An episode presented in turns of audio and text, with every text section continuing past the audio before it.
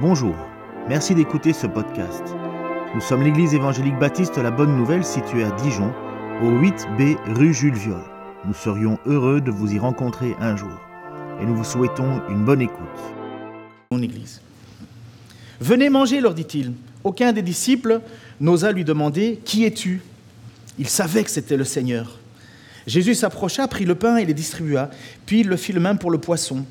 C'était la troisième fois que Jésus se montrait à ses disciples après sa résurrection. Après le repas, Jésus s'adressa à Simon-Pierre. Simon, fils de Jean, m'aimes-tu plus que ne le font ceux-ci Oui Seigneur, lui répondit-il, tu connais mon amour pour toi. Jésus lui dit, prends soin de mes agneaux. Puis il lui demanda une deuxième fois, Simon, fils de Jean, m'aimes-tu Oui Seigneur, lui répondit Simon. Tu connais mon amour pour toi. Jésus lui dit, Nourris mes brebis. Et Jésus lui demanda une troisième fois, Simon, fils de Jean, as-tu de l'amour pour moi? Pierre fut peiné, car c'était la troisième fois que Jésus lui demandait, As-tu de l'amour pour moi? Et il répondit, Seigneur, tu sais tout de moi. Tu sais que j'ai de l'amour pour toi. Et Jésus lui répondit une, une troisième fois, Prends soin de mes brebis. Pourquoi Pierre est peiné Mais Déjà, si Jésus vous demande trois fois Tu m'aimes Pas pour ceux qui sont en couple, euh, comprenez Tu m'aimes? Oui, oui. Tu m'aimes? Oui, oui. Tu m'aimes? On a l'impression qu'on veut gratter le fond, là. Mais enfin, chérie, tu sais que je t'aime. Et là, c'est l'apôtre Pierre qui, qui est. C'est comme si Pierre était en train de lui. Enfin, c'est comme si Jésus était en train de dire il y a un petit doute quand même. Mais vous savez pourquoi Pierre est mal et peiné? Parce que la dernière fois que Pierre a vu Jésus, c'est lorsque leurs regards se sont croisés, au moment où, Jésus était dans, la, cour du, du, grand prêtre Caïphe et qu'il allait être euh, livré. Et c'est à ce moment-là que le texte nous dit que le, coq a chanté alors que Jésus lui avait dit hein, Oh Pierre, tu veux me défendre, tu vas pas me quitter, mais trois fois le coq va chanter, tu me réuniras. Et voici le dernier passage, ça se trouve dans Luc 22, 61 62. Le Seigneur se retourna et posa son regard sur Pierre. Alors Pierre se souvint de ce qu'il lui avait dit Avant que le coq ne chante, aujourd'hui tu m'auras renié trois fois. Il se glissa dehors et se mit à pleurer amèrement. Et quand nous avons cette intimité maintenant avec le texte où Jésus est en face à face avec Pierre, au bord de l'eau certainement, en train de discuter Pierre m'aimes-tu, la dernière fois qu'ils se sont vus, c'était ça. Pierre venait de renier son Seigneur et il devait être mal. Mais qui doute un seul instant de l'amour de Pierre pour Jésus ici? Qui doute de l'amour de Pierre? Et pourtant, Pierre, Jésus lui avait dit, tu auras une mission, tu vas t'occuper de mon troupeau. De l'église que je me bâtis, Pierre, tu vas t'en occuper parce que tu m'aimes. Tu m'aimes, Pierre? Oui, occupe-toi, nourris, prends soin de mon troupeau. Nourris, protège, guide. Fais qu'elles restent ensemble, qu'elles aillent dans la même direction. Et si une se perd, va la rechercher. C'est ça le travail d'un berger. C'est ça le travail d'un berger. C'est toute la difficulté et c'est tout ce que Jésus veut montrer en disant je suis le bon berger. À la différence de ceux à qui on confie une tâche et qui sont des, prestataires de services. Et si une brebis se fait bouffer, ben, il n'en a rien à faire. Et quand les loups et quand le voleur viennent, ben, il s'en va. Jésus dit non, moi pas. Je vous abandonnerai pas. Et Pierre est très bien et très au courant que c'est ça qu'il attend de, la part de Jésus. Pierre, c'est que sa, mission de s'occuper de ses brebis, de nourrir ses brebis, est la meilleure manière pour lui de montrer son amour pour Jésus. La mission a été lancée. On est, est euh, à la fin du chapitre, euh, on est à la fin de l'évangile de Matthieu. Et Jésus va nous dire quelque chose. Mais avant ça, il faut comprendre que Pierre est mort, n'est-ce pas? Et Jésus a clairement dit que les portes de la mort ne prévendront contre son, Église. Ça veut dire que c'est pas Pierre qui est l'Église. L'Église continue, mais elle n'est pas livrée à elle-même, cette Église. Elle n'est pas livrée à un ensemble de gens qui décident de manière euh, par vote, on fait ceci, on fait cela. Non, elle n'est pas livrée à elle-même dans le sens où chacun pense et fait ce qu'il veut. Non, c'est pas du tout ça. Puisque Jésus a dit justement tout pouvoir, Matthieu 28, Jésus s'approcha d'eux et leur parla ainsi, j'ai reçu tout pouvoir dans le ciel et sur la terre. Allez donc dans le monde entier et faites des disciples parmi tous les peuples, baptisez-les au nom du Père, du Fils et du Saint-Esprit et apprenez-leur à obéir à tout ce que je vous ai prescrit. Et voici, je suis moi-même avec vous chaque jour jusqu'à la fin du monde. Pas jusqu'à la fin de la vie de Pierre, la fin du monde. Il faudrait le mettre sur écho. Je t'expliquerai après. Tu prends la télécommande blanche, si tu veux bien, je vais le faire. La mission donc a été lancée. Et Pierre va écrire deux lettres. Je vous encourage à les lire. Hein. C'est vraiment, euh, enfin, un et deux Pierre. J'espère que dans votre vie, vous avez déjà au moins une fois fait ça. Mais les deux lettres de Pierre sont véritablement ce qu'il faut considérer comme un testament de cet homme qui a reçu la charge de, bâtir l'Église. Vous, vous mettez une minute, je vais juste expliquer à ma fille. Tu pousses sur menu, tu le vois, menu, et maintenant tu descends de 1 avec la flèche, tu pousses sur écho, descends de 1, écho, reviens en arrière. Voilà. On va être à la mode, on va être économe. Tu repousses sur escape et ça enlèvera l'image le, truc. J'aime bien les gugus comme ça. J'aime trop ça, vraiment trop. De trop dans le sens de trop. Quand ça marche pas, ça m'angoisse. Donc Pierre est mort, Jésus l'a clairement dit. Et donc la mission va continuer. Donc Pierre va écrire deux lettres, un Pierre, deux Pierre, je vous encourage. On pense que ça doit être dans les années 60-65, très difficile à dater. Euh, ben, vous savez, euh, pour les dates, hein, il y a toujours quelqu'un qui dit euh, non, moi je sais que, moi je sais que. Mais moi je pense qu'il faut garder en tête, puisqu'on est des évangéliques, on croit que la parole est inspirée, que ce n'est pas quelqu'un qui a écrit au nom d'eux, pour les... c'est Pierre qui a écrit, et Pierre a écrit vers ces années-là, 60-65. Donc, environ 30 ans après la mort de Jésus-Christ, environ 30 ans après ce passage-là, hein, où Pierre est, devant Jésus au bord de la plage, en train de, recevoir cet ordre, cette mission d'aimer son peuple, euh, d'aimer Jésus à travers son service pour le peuple, euh, pour l'Église, pardon. Et Jésus va parler alors finalement à ceux qui sont à la suite, à sa suite. Il va parler aux anciens comme lui, aux épiscopos comme lui, aux presbytérios comme lui. Et il va écrire ceci dans sa lettre. Ça se trouve au chapitre 5 euh, de la première lettre, au verset 1 à 3. Je ferai à présent quelques recommandations à ceux parmi vous qui sont responsables d'Église. Je leur parle en tant que responsables comme eux et témoins des souffrances du Christ, moi qui ai aussi part à la gloire qui va être révélée. Comme des bergers, prenez soin du troupeau de Dieu qui vous a été confié. Veillez sur lui, non comme si vous y étiez forcé, mais de plein gré, ainsi que Dieu le désire. Faites-le non comme si vous y étiez contraint, mais par dévouement N'exercez pas un pouvoir autoritaire sur ceux qui vous ont été confiés à vos besoins, à vos soins, pardon, mais soyez le modèle du troupeau. Voyez Pierre, qui pourtant s'est planté plus d'une fois, va écrire à ceux qui vont devoir continuer sa mission et qui ont déjà commencé puisqu'il écrit à des églises existantes. Et il va leur recommander de comment vivre, comment faire pour être un, bon pasteur, un bon berger, un bon ancien.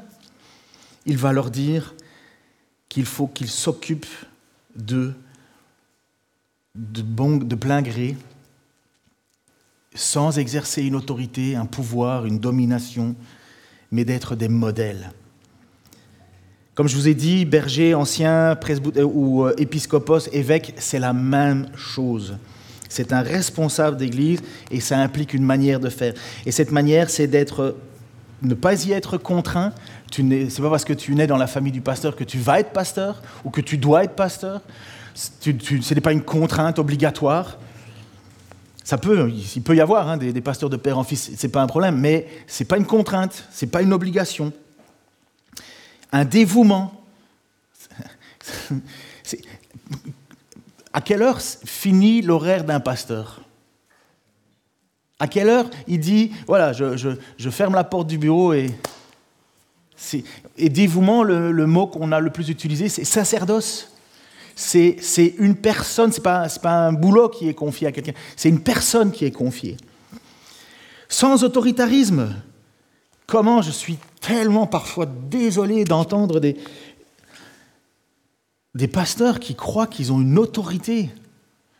La seule autorité qu'un pasteur a, c'est la celle à laquelle vous devez vous soumettre. Soumettez-vous à l'autorité des responsables.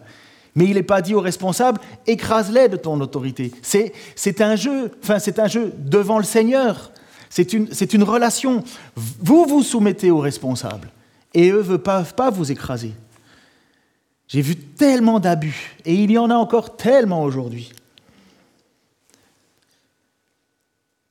On ne devient pas pasteur, comme j'ai dit, de père en fils. Être pasteur, ce n'est pas un niveau d'autorité comme s'il fallait gravir les échelons. Moi, j'ai commencé tout petit, j'ai d'abord servi la Sainte, puis après ça, j'ai un peu fait du chant, puis j'ai fait école du dimanche, après ça, j'ai fait diacre, et puis après ça, ben, j'attends d'être ancien. Il n'y a rien de plus faux comme raisonnement. Ce n'est pas un titre honorifique, ce n'est pas une, promotion dans le temps.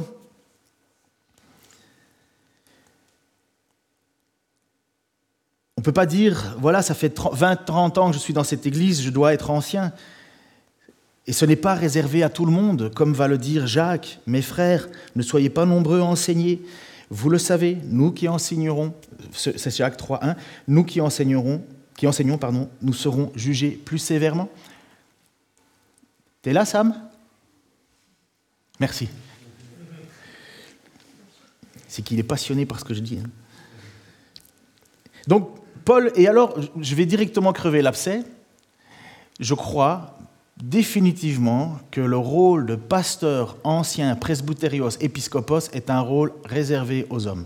Je sais que dans notre société où il y a des femmes qui poussent, bibliquement, j'ai vraiment recherché leur position, j'ai vraiment voulu, parce que je me suis dit, bon, ben, je suis une espèce de fondamentaliste qui veut rien voir, et j'ai cherché les textes bibliques, j'ai voulu voir, et, pour savoir si oui ou non, c'était ce qu'il fallait faire. Finalement, est-ce qu'on empêche les femmes de, de, de, prendre leur potentiel, comme on dit?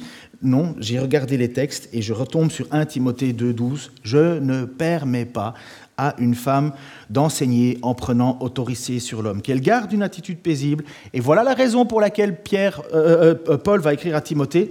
La raison, elle est d'abord créationnelle. Donc création, ça veut dire lorsque tout était parfait, Adam fut créé le premier et Ève ensuite.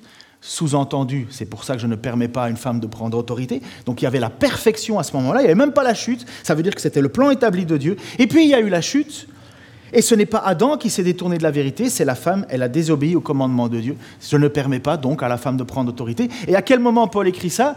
À l'église de Jésus, où il est déjà ressuscité. Et pourtant, on va dire, toutes choses sont nouvelles. Et pourtant, aussi bien à la création qu'après la chute, qu'après le renouvellement en Jésus-Christ, le texte, la vision est la même, je ne permets pas. Ça veut dire quoi Enseigner avec autorité, c'est toute la question de autorité. Enseigner, les femmes peuvent enseigner, dans le sens où elles peuvent nous transmettre quelque chose, mais avec autorité, c'est dans le cadre lorsqu'elles se présenteraient comme épiscopos, presbyterios ou poimen, qui veut dire pasteur, ancien évêque. C'est là un moment où il y a une place qui est réservée aux hommes. Et lisez toute la Bible, vous ne trouverez, à part une fois, une Déborah prophétesse, et encore la Bible n'interdit pas aux femmes d'être prophètes dans l'Église, et alors il faudra encore définir ce que c'est être prophète, mais depuis toujours, depuis la création, le rôle lévitique est réservé aux hommes.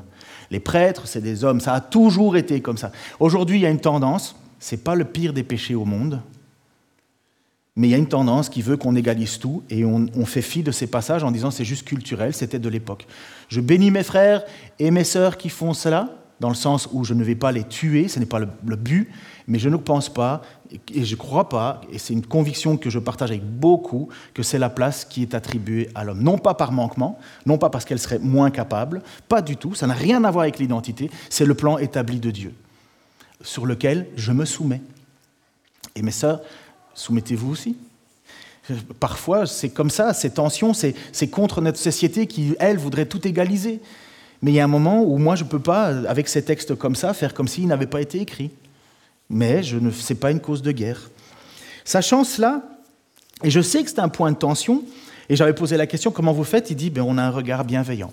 Eh bien, on a un regard bienveillant sur ce que font les autres. Paul va écrire à un certain moment, et je reviendrai un jour sur le sujet, hein, parce que je sais que c'est un sujet de tension, enfin pas pour moi, mais je sais que pour certains, ils pensent que c'est une espèce de, de, méchanceté de la part de Dieu. J'ai même entendu des gens dire, oui, mais Paul, il était misogyne. Lisez Romains chapitre 16, Première chose qu'il fait, il loue une femme qui s'appelle Phobé, parce que Phobé a rendu énormément de services à l'Église, et il va même dire, mais mettez-vous au service de Phobé.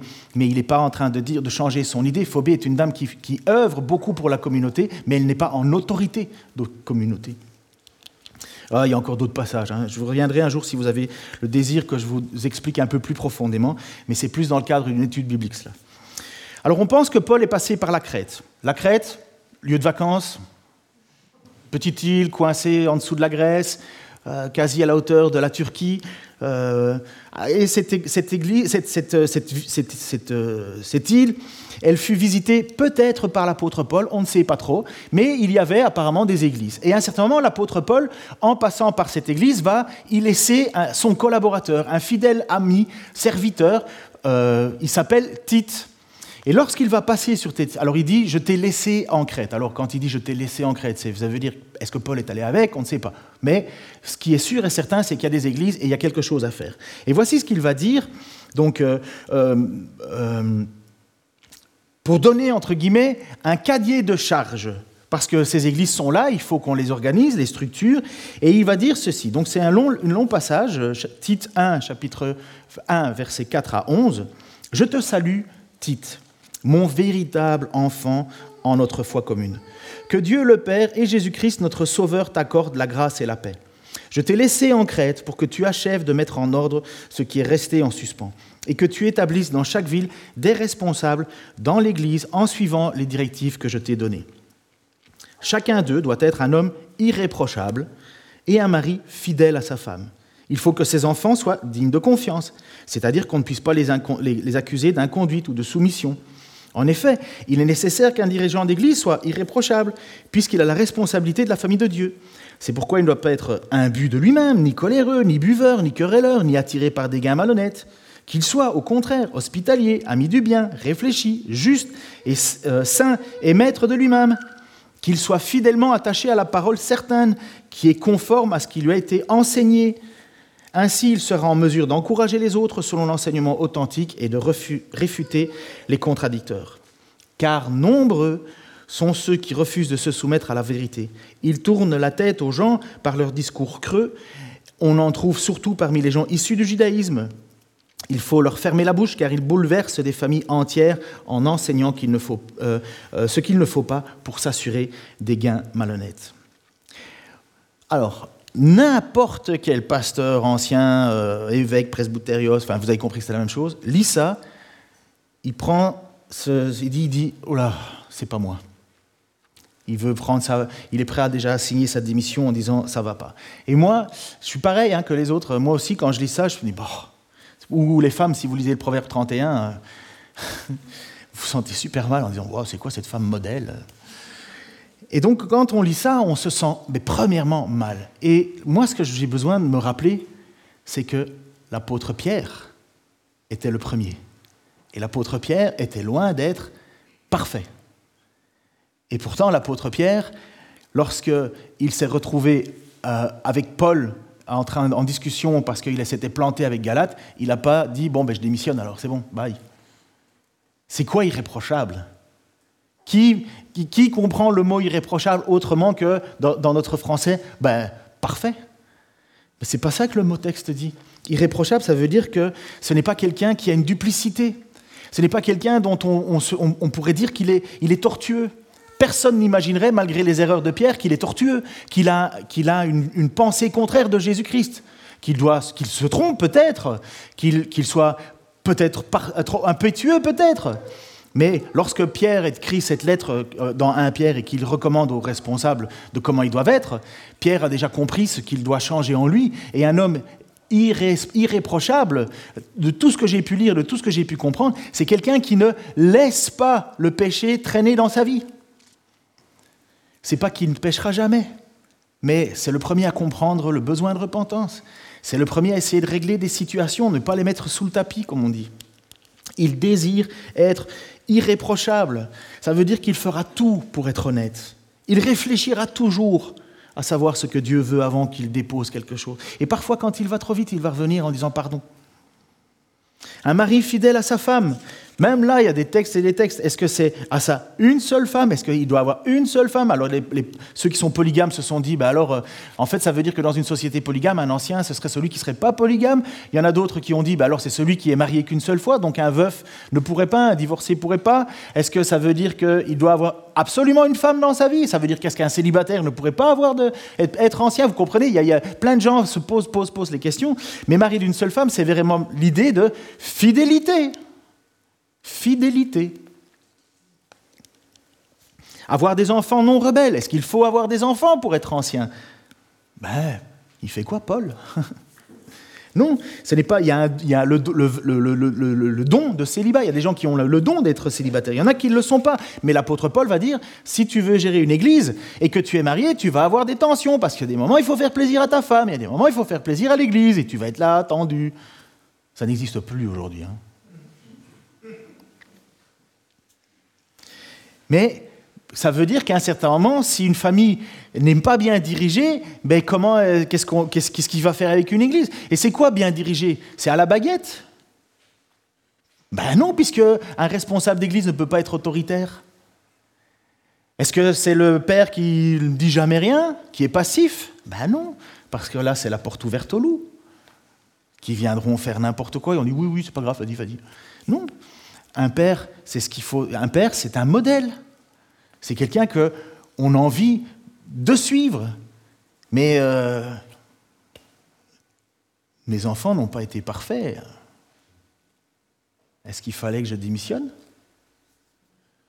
Ou il fallait aussi persévérer et reprendre ma tâche de père en reprenant les rênes parfois? C'est ça un responsable. Je me demande qui, lequel justement de, de pasteurs, en lisant ça, n'ont pas fait peser un poids énorme sur le dos des enfants en disant écoute, euh, sois cool parce que sinon je perds mon boulot. Et les enfants en sont arrivés à créer la culture de l'hypocrisie parce qu'il n'y avait pas d'échange, il y avait juste une crainte. Mais il doit être un modèle. Il doit être un modèle. Et un modèle, ben, ça prend du temps. Et vous savez comme moi, comme vous, hein, que les enfants ont cette particularité de dire une belle chose à 13h40 et à 13h50 ne pas la faire. Et on les aime et on, est patient. Le responsable d'église ne doit être pas but de lui-même. Ce n'est pas monsieur, je sais tout. Vous avez déjà connu ces gens. Pas méchants, mais terriblement fatigants. Tu parles d'un truc, il l'a déjà fait. Tu dis une chose, il connaît. C'est monsieur, mon père m'appelait comme ça autrefois, et merci qu'il m'a permis de changer, mais je lutte encore avec ça. Mr. Know-it-all. Monsieur, je sais tout. Mon père était anglais. Hein. Mais qu'est-ce que j'avais à l'époque? Je voulais briller aux yeux de mon père, moi. Je voulais dire, je connais, je connais. Mais il y a deux façons d'être orgueilleux, vous savez. Une qui est franchement vouloir se mettre au-dessus des autres, et l'autre qui essaye de prouver qu'il est quelqu'un malgré qu'il sait qu'il est personne. Il y a des gens qui ont une espèce de fausse humilité, mais en réalité, ils aspirent qu'une seule chose, le regard des hommes. C'est ça un but lui-même, c'est le regard de l'autre. Et il y en a qui, Paul va dire, mais si c'était l'approbation des hommes que je chercherais, je ne plairais pas à Dieu. Et être un but de soi-même, ce n'est pas juste le gros orgueilleux qui vient et qui écrase et qui marche sur les pieds des autres. C'est celui qui dit je sais, je sais, juste pour dire qu'il sait, parce qu'il ne veut pas avoir l'impression qu'il ne sait pas. Il ne doit être pas coléreux. Qui a envie de vivre dans une communauté où tu as peur de parler au responsable parce que tu dis si je lui parle, il va péter un câble? Il va commencer à crier, fâcher, finalement tu vis dans une crainte. Un responsable, un berger ne peut pas être comme ça. par contre, la colère, vous savez, euh, Jésus a été en colère plus d'une fois contre l'hypocrisie des religieux, n'est-ce pas? Ce n'est pas un problème d'être en colère. Il y a des colères qui sont, qui sont des colères justes. On peut être en colère pour des choses qui, nous, qui sont justes. Mais attention, lorsque vous êtes en colère, ne péchez pas. Et il ne faut pas se coucher sur notre colère non plus. Il ne faut pas la ruminer, la vivre. Il faut régler ses soucis, ses problèmes. Mais la question de la colère, c'est quelqu'un qui est explosif. Dès que tu lui parles, sa première réaction, c'est exploser. Il ne doit pas être pas buveur ça ne veut pas dire qu'il doit être abstinent, ça ne veut pas dire quelqu'un qui n'a jamais bu d'alcool, mais c'est quelqu'un qui n'est pas, il n'est pas connu pour que tous les, tous les jours tu le retrouves au bar en face avec les yeux tout rouges. En Belgique, on dirait un zatlap, un, un, bois sans soif. En France, je ne sais pas ce qu'il y a comme sobriquet, mais vous savez, le gars qui a tout le temps son petit coup de rouge, là, son petit ballon. Un ivre, oui, mais il n'y a pas plus joli qu'ivrogne. Quelque chose de plus qui paraît plus anodin, mais qui en réalité, c'est ça. La question de buveur, c'est vraiment quelqu'un qui vit par un excès d'alcool.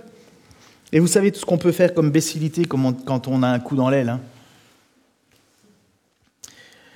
J'ai demandé à mon copain Israël, je voulais au moins que, vous, pour savoir comment on disait au Québec, parce que bon, ça va faire bientôt dix ans qu'on a quitté, et je lui dis, mais comment on dit euh, au Québec euh, euh, Et alors il dit un soulon. Un soulon. Il ne doit pas être querelleur. Querelleur, c'est quelqu'un qui cherche toujours la bagarre, qui est toujours en confrontation. Ça ne veut pas dire qu'il faut être non plus soupolé. Ça ne veut pas dire qu'il faut être quelqu'un qui, qui s'efface devant les autres. Non, c'est pas quelqu'un qui, qui craint de se tenir debout pour l'évangile. Non, mais c'est quelqu'un qui ne part pas en croisade contre tout ce qui est dit ou pensé ou fait. Et il y en a combien qui partent en croisade? On va aller changer le monde. Oui, d'accord. Mais euh, d'abord, on va se rappeler un petit principe biblique. On va d'abord ôter la poutre qui est dans notre œil, et puis on verra peut-être assez clair pour enlever la paille qui est dans l'autre. Ça ne veut pas dire qu'on ne fait rien, mais on n'est pas là pour changer le monde culturel de, ce, monde. On est là pour transformer des cœurs à la lumière de Christ. Et c'est là où on se tient debout. Mais querelleur, on n'est pas là pour se battre avec les gens. Il ne doit pas être attiré par des gains malhonnêtes. Et de beaucoup de témoignages, on entend quand même que c'est attristant. Ce que des gens au nom de l'Église font, quoi. Pour gagner des sous, gagner des sous. Ils t'assurent prospérité, mais c'est surtout la sienne qu'ils assurent, la leur, avec votre argent. Et donc, celui qui veut être responsable, ben, il ne faut pas qu'il pense argent, quoi. Faut pas non plus, c'est pas non plus un appel à la pauvreté, il n'est pas appelé à être pauvre, mais l'argent n'est pas sa motivation. Et Paul va donner cette recommandation aussi en Timothée, je me dépêche. Paul va donner cette recommandation au chapitre 5, verset 17 et, suivant. Il va dire Les responsables qui dirigent bien l'Église méritent des honoraires doubles, notamment ceux qui euh, se dévouent au ministère de astreignant de la prédication et de l'enseignement. Car l'Écriture déclare, tu ne mesureras pas le bœuf qui foule le grain et encore l'ouvrier qui mérite et encore l'ouvrier mérite son salaire. N'accepte pas d'accusation contre un responsable d'Église si elle n'est pas appuyée par deux ou trois témoins. Et ceux qui ceux qui ont péché, reprends-les devant tous afin que cela inspire la crainte aux autres. Je te conjure solennellement devant Dieu, devant Jésus-Christ et ses anges élus, d'observer ces règles sans parti pris ni favoritisme. N'impose pas trop vite les mains et ne t'associe pas au péché d'autrui. Conserve-toi pur on voit dans ces passages-là qu'il y a des rôles, malgré des rôles parmi les anciens, puisque les responsables qui dirigent bien méritent un horaire double, notamment ceux qui font l'enseignement. Apparemment, il y a des enseignants, des, des, des, des bergers, des, anciens qui enseignent.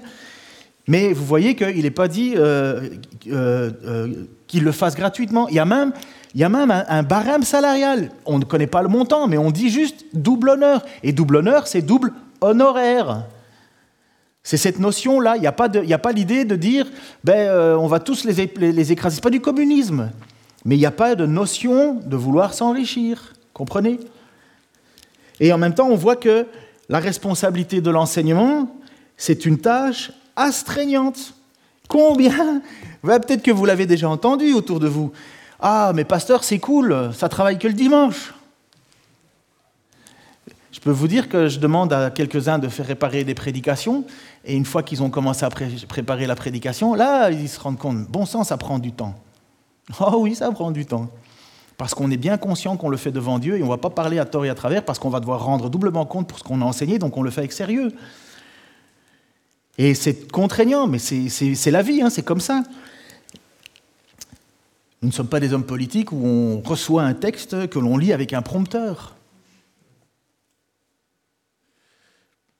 Donc on voit bien qu'il y a ces choses qui sont mises en place. Donc il y a des responsables. Et puis il faut les protéger, les responsables. Il ne faut pas les sanctuariser. C'est deux gros problèmes, ça. Le pasteur qui, est presque à la droite de Dieu déjà, et puis s'il parle, il a toute autorité. Finalement, mon pasteur, mon pasteur, mon pasteur. Oula, oula, doucement. Euh, l'orgueil précède la chute. Hein. Mais il ne faut pas non plus les mépriser. Et on n'apporte pas une accusation comme ça sans fondement devant un pasteur, pour un responsable, un ancien, pardon. Mais pasteur ancien, presbyterios, épiscopos, poimen, c'est la même chose.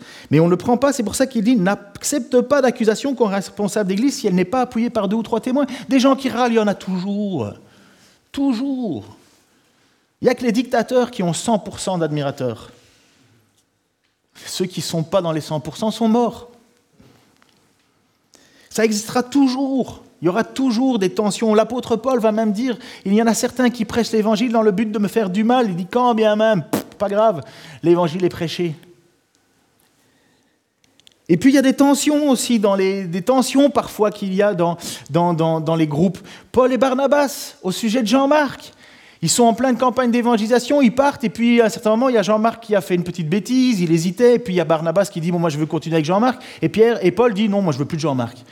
Moi, je serais Jean-Marc là à l'arrière, je fais, mais. Oh. Paul s'engueule hein, avec Barnabas, ils sont fâchés.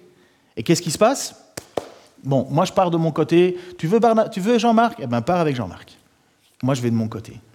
J'aurais pas voulu être à la place de Jean-Marc. Vous savez qui est Jean-Marc? Certainement l'auteur de l'évangile de Marc. Et c'est qui qui s'est occupé de Jean-Marc? L'apôtre Pierre. Et donc l'évangile de Marc est certainement les récits de l'apôtre Pierre. Et à la fin, dans une lettre, Paul va dire J'ai besoin de Marc, de Jean-Marc. Il met un bon serviteur. Ils ont réglé le problème.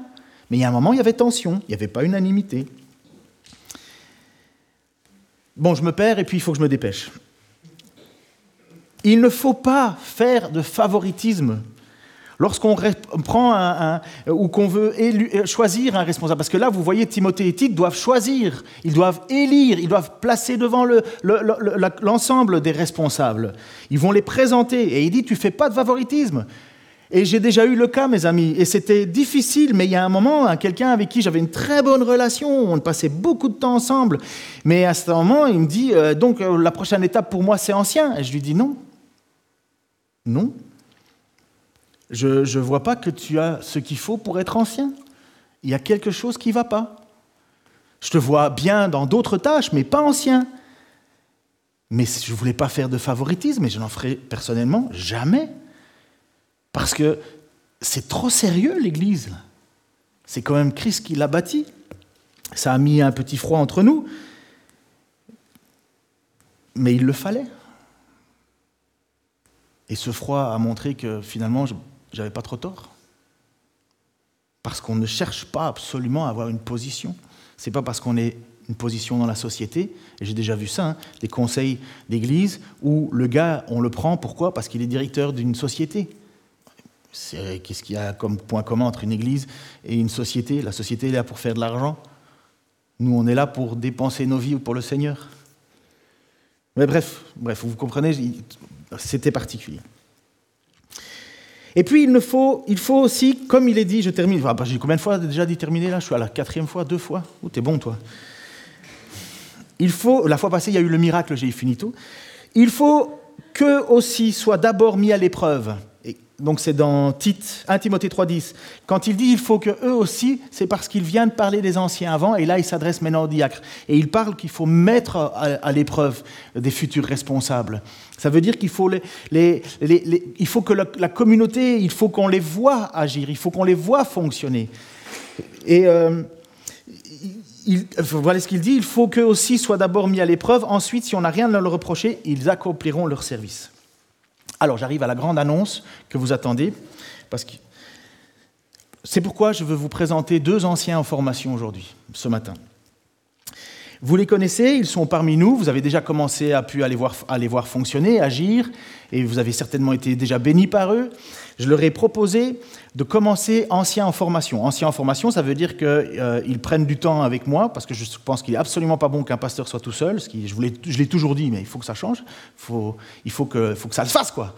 Et donc, je vous propose Franck et Martin, comme, donc il n'y a pas de vote, hein. je, vous, je, vous, dis, il y a Franck et Martin qui sont en préparation pour formation d'anciens. Ça consiste à prendre du temps de prière ensemble, de réfléchir pour les différentes euh, euh, façons dont on veut enseigner l'Église, puisque pour moi, comme je vous l'ai dit, le rôle d'un ancien, d'un presbytérios à la base, c'est véritablement prière et enseignement, et donc direction spirituelle de l'Église, qui est quand même la, direction absolue. Mais je présente ces personnes parce que vous allez les voir fonctionner. Vous avez déjà pu être béni par les prédications de Franck, vous avez découvert aussi le, les prédications maintenant de Martin, vous avez pu être servi par Franck et Martin, je veux dire, ils ne sortent, sortent pas comme ça. On a vu en eux des personnes qui ont quelque chose, et je les présente en formation tout en sachant que peut-être, et il faut accepter, qu'ils ne passeront pas votre vote. Euh, ça reste quand même encore un vote. Euh, y a ces choses-là, on les mettra ensemble. Il n'y a pas de délai ou de temps qui est défini. Mais vous avez pu remarquer que déjà, Franck, par exemple, je ne sais pas si vous le savez, mais Franck a déjà six années d'IBG, Institut biblique de Genève. Martin se forme euh, pour être justement un responsable dans l'Église. Il, il, prend ses samedis pour le faire. Ils ne viennent pas, ce n'est pas une page blanche avec laquelle on commence. Ils ont cela en eux. Et puis moi, personnellement, j'ai pu constater puisque pour le moment je suis le seul ancien, j'ai pu constater vraiment des hommes qui ont une parole, un cœur, une volonté. Je veux dire un autre truc. C'est pas parce qu'on ne présente pas d'autres qui sont nuls. Hein.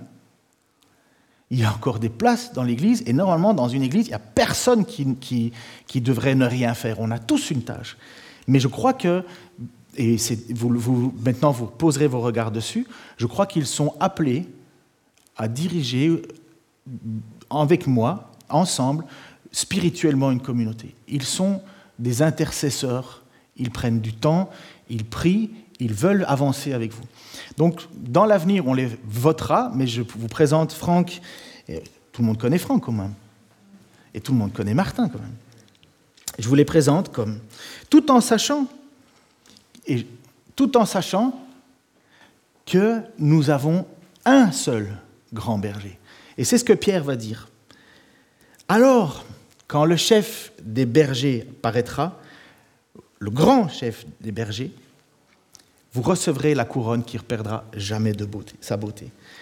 Nous ne sommes pas chefs de l'Église, c'est Christ. Et un responsable, c'est celui qui s'est retrouvé comme Pierre devant Jésus. Pierre, m'aimes-tu? Oui, je t'aime. Occupe-toi de mon troupeau, occupe-toi des miens. Et je crois que ça doit être ça la première motivation d'un responsable dans une église. La première. Aimer Dieu de tout son cœur en servant son église. Et vous m'avez vu un peu ému ce matin, c'est parce que j'ai l'impression de ne pas arriver à faire tout ce qu'il faut. Vous savez comment ça me désole de voir la salle pas finie, moi? Le chauffage de la salle en avant, c'est à péter. Là. bam, il plante. On n'a pas d'argent. Et moi, je me sens tellement responsable devant vous de tout ça. J'accumule sur mon dos le poids de toutes ces, choses qui sont secondaires. Tout le monde m'aurait dit, mais c'est pas grave, c'est pas grave. Moi, je le prends fort. Et j'ai besoin d'autres personnes à mes côtés pour, porter ça. Le diable est rusé, hein, vous savez. Le diable est rusé. Et il a envie de nous faire abandonner. Il a envie de nous faire arrêter. Et si on ne pense pas l'Église maintenant avec chacun sa responsabilité, chacun œuvre, ça va craquer. Seigneur, merci pour ta grâce et ton amour. Merci parce que tu es justement le Seigneur qui veille sur son peuple. Il n'y en a pas un ici, Seigneur, dans cette salle dont tu ne connais pas la vie, dont tu ne connais pas l'amour pour toi, dont tu ne connais pas l'espérance, Seigneur, le désespoir qu'ils te crient et le désir qu'ils ont de faire tant et tant, tant de choses. Mais tu reconnais aussi parmi nous que tu nous as donné à chacun des dons différents. Ces dons, Seigneur, nous voulons les mettre à ton service. Et les mettre à ton service, c'est les mettre au service de ton Église. Je te prie, Seigneur, que tu accompagnes maintenant Franck, Martin et d'autres, Seigneur, que tu révéleras certainement encore, pour qu'ils se préparent à prendre cette charge. Je te remercie pour l'honnêteté de ton serviteur Moïse et que tu nous as permis, Seigneur, de par ton écriture, nous faire connaître ces choses. Et nous savons que c'est toi, Seigneur, le grand berger. Nous connaissons, Seigneur, les paroles où tu nous dis, déchargez-vous sur moi de vos fardeaux, et je vous donnerai mon joug léger. Seigneur, ce joug, eh ben, j'ai besoin que tu m'aides encore à le porter avec d'autres. Et je te prie que tu inspires par ton esprit, que tu insuffles par ton esprit cet esprit de l'esprit qui, qui nous fait nous servir les uns les autres, afin que nous puissions grandir tous ensemble, bien unis à la stature parfaite de qui tu es, toi Seigneur Dieu. Je te remercie d'être mort et ressuscité pour mes fautes, pour nos fautes, pour nous faire de nous maintenant un nouveau peuple, et que ton nom soit sanctifié, Seigneur, tous les jours de notre vie, jusqu'à la fin du monde, jusqu'à ton retour. Au nom de Jésus-Christ. Amen.